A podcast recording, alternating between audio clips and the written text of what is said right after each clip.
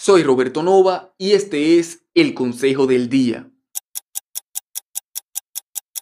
¿Alguna vez te has fijado en cómo te hablas a ti mismo? Verás, todos tenemos un diálogo interno constante y permanente, y el tono y los adjetivos que uses para describirte tanto a ti como a tus acciones y a tus resultados va a depender de la programación mental que has recibido y del nivel de autoestima que tengas. Pero lo más importante que debes conocer sobre el diálogo interno son las consecuencias, buenas o malas, que ha estado teniendo en tu vida sin siquiera haberlo notado. La realidad es que tu éxito tu felicidad, tus relaciones y todas las demás áreas importantes en tu vida van a depender en gran medida de tu diálogo interno. Por eso es esencial que aprendas a identificar todas las palabras negativas que te has acostumbrado a decirte a ti mismo en tu día a día y empieces a reemplazarlas por palabras positivas llenas de respeto, compasión, motivación y optimismo.